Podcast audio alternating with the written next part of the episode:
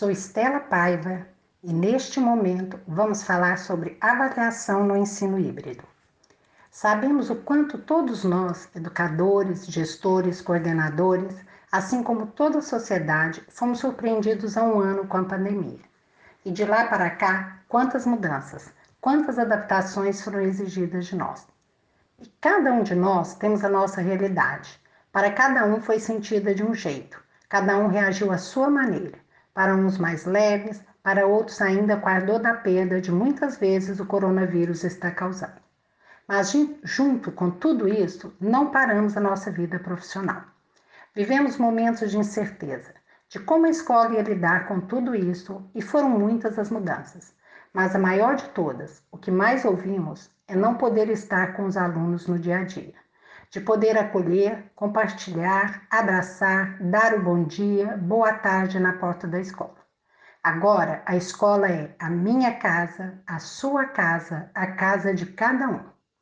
Assim como nós, educadores, a maioria das casas dos lares foram modificados, adaptados, transformados em ambientes de trabalho e espaço da escola. Esta realidade hoje ainda não está fácil, depois de mais de um ano, ainda é um fator que muitas vezes ouvimos de famílias que não conseguem ter acesso a todas as aulas, a todas as propostas que as escolas solicitam e oferecem aos alunos. E junto com tudo isto, o nosso olhar para este aluno como ser humano. Como estamos enxergando os nossos alunos neste momento? Como as crianças e jovens estão lidando com esta mudança, com suas limitações? Mas vocês devem estar se perguntando: por que está falando de tudo isso se o nosso tema é avaliação no ensino híbrido? Porque foi a partir dessa mudança que também temos que pensar o que é avaliar no ensino híbrido. Como avaliar no ensino híbrido? Neste ano que já passamos do ensino remoto, como avaliaram? Estão satisfeitos com os instrumentos de avaliação que utilizaram? Durante o ano de 2020, fizeram um único tipo de avaliação ou foram necessárias mudanças ao longo do ano? Estas perguntas são as que mais ouvimos.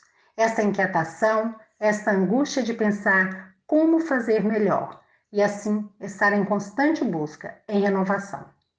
Se este tem sido o seu caminho, fique feliz. Feliz por saber que não estão acomodados, que estão em constante reflexão, em busca de novos olhares para o seu aluno, para o caminho que estão trilhando no processo de ensino-aprendizagem. Mesmo antes, e muito antes da pandemia, diria até que meus trinta e poucos anos de caminhada pela educação, avaliação é o tema constante em nossas reflexões, por todos os lugares, por todos os anos, por todos os momentos. Como avaliar?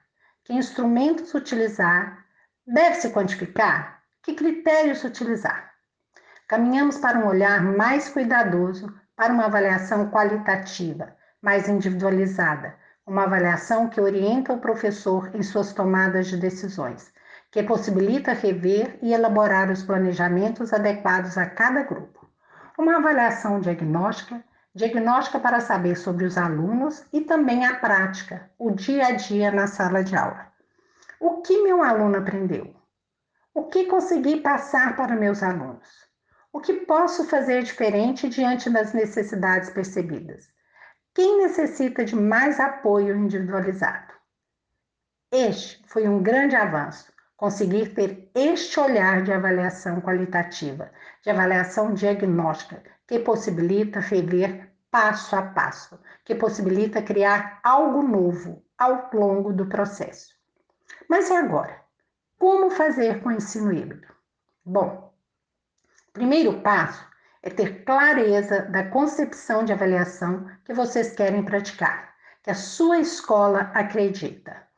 Assim, fica mais fácil que todos tenham coerência, que as práticas de todos os docentes tenham o mesmo foco. O nosso documento BNCC, a Base Nacional Comum Curricular, temos as habilidades que os nossos alunos devem alcançar a cada ano escolar. Mas, com tudo que já falamos, é primordial verificar o que está sendo trabalhado, o que cada grupo está conseguindo desenvolver. Você sabe que seus alunos necessitam, você conhece os seus alunos. Então, quais os instrumentos que vou utilizar para verificar a aprendizagem dos meus alunos? quais os instrumentos utilizar não é o fator principal. O principal é o que vai ser avaliado. Eu tenho que ser coerente com o que foi trabalhado. Quais as habilidades foram trabalhadas? Estas sim serão as habilidades avaliadas. Não importa se no ensino presencial ou remoto. Esta é a premissa de uma avaliação coerente, justa. Avaliar com foco na qualidade do que o aluno aprendeu, com o caminho que trilhou. Mas, vamos à pergunta: quais os instrumentos utilizar no ensino híbrido? Todos e tudo que for vivenciado pelo aluno são instrumentos, são recursos que você pode utilizar para estar avaliando. Os para-casas, atividades em sala de aula, virtual ou presencial, são instrumentos de avaliação. Buscar neste momento mediar, estar com o seu aluno, possibilita ter um olhar constante de como ele está aprendendo. Por isso, é tão importante os portfólios, os registros do que está sendo desenvolvido, as memórias que podem ser suas, professor, como a do seu aluno. Por exemplo, no final da aula, faça com seus alunos uma avaliação, que os seus alunos criem os seus diários. Nos seus diários eles vão escrever o que aprendi hoje, o que não aprendi, quais as minhas dificuldades, onde eu preciso de ajuda. Você vai estar ajudando os seus alunos a se autoavaliarem, a criar uma constância nesta autoavaliação que é um recurso que você pode usar sempre. Outro recurso que a gente pode estar sempre utilizando é que você crie também o seu portfólio no seu diário. Você faça seus registros diários para te auxiliar ao final do bimestre ou no final da semana, a cada semana, fazer a sua avaliação daquilo que está sendo desenvolvido em sala. Mas e os recursos? Você está usando Kahoot, você está usando Jamboard, você está usando Pladet. Quer dizer, são tantos os aplicativos, as plataformas dos sistemas de educação, que você tem aí vários recursos tecnológicos. Todos eles você pode também estar tá utilizando como instrumento de avaliação. Mas o que é o mais importante? Você vai estar tá apresentando esses instrumentos para os seus alunos em um primeiro momento. Seus alunos precisam ter domínio em como usar com autonomia para que eles possam ser utilizados no momento de avaliação. Aqui, nós não estamos querendo avaliar o uso da ferramenta, e sim um conteúdo que foi desenvolvido. Então, só podemos usar ferramentas que todos terão acesso, pois eu não posso penalizar um aluno que não tem acesso a esta ferramenta. E então, se o seu aluno tem que fazer um vídeo usando o TikTok ou um áudio sobre um tema, veja bem quantas habilidades você está exigindo. Diferentes áreas, diferentes conteúdos, elaborar o texto, fazer adequado ao tema, ter relevância, atender ao tempo proposto e por aí vai. Esse é um trabalho que pode ser trabalhado junto com um colega, que pode ser feito em duplas, em trios, e depois fazer uma troca em que cada grupo ou duplo, trio avalie também o trabalho do outro. Crie com os alunos os critérios de avaliação, né? Junto com eles, onde você vai levantar quais são os critérios que vocês vão propor para aquela para aquele trabalho ser avaliado. Os alunos vão nos poder ajudar com diferentes critérios. Muitas vezes, eles introduzem critérios que nós nem estávamos pensando. São critérios que eles conhecem porque eles às vezes apresentam algum aplicativo e fazem ali uma proposta de fazer um trabalho por aquele modelo, o que é possível acontecer também.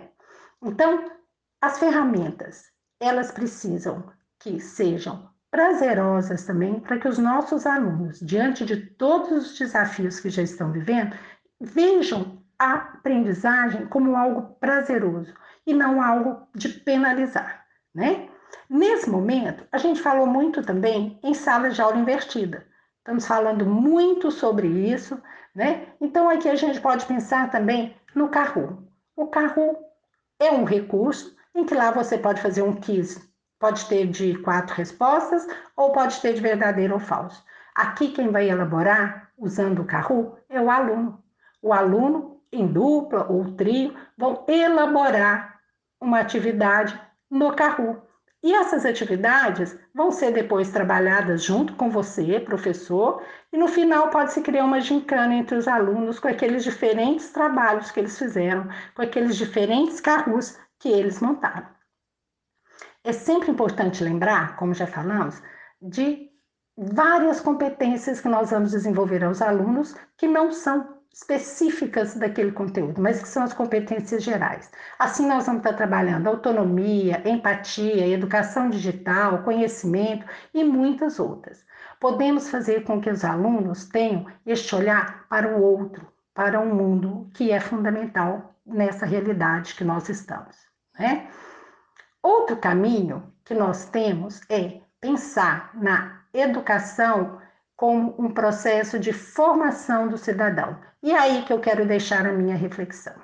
Que todos nós possam e que todos queiram vivenciar a avaliação como um processo dinâmico, que orienta o ir e vir diário, o avançar e o retroceder sempre que necessário, considerando a individualidade de cada um, um ser único, que vive, convive, que tem seus desejos, suas angústias, que está inserido na sociedade que as mediações, interações com os alunos o auxiliem a se tornarem cidadãos éticos, criativos, autônomos, protagonistas, empreendedores, que saibam argumentar e respeitar o outro. Assim, acredito estarmos contribuindo para a formação de uma sociedade mais justa. Fiquem bem e obrigado por ouvir esta reflexão. Um abraço.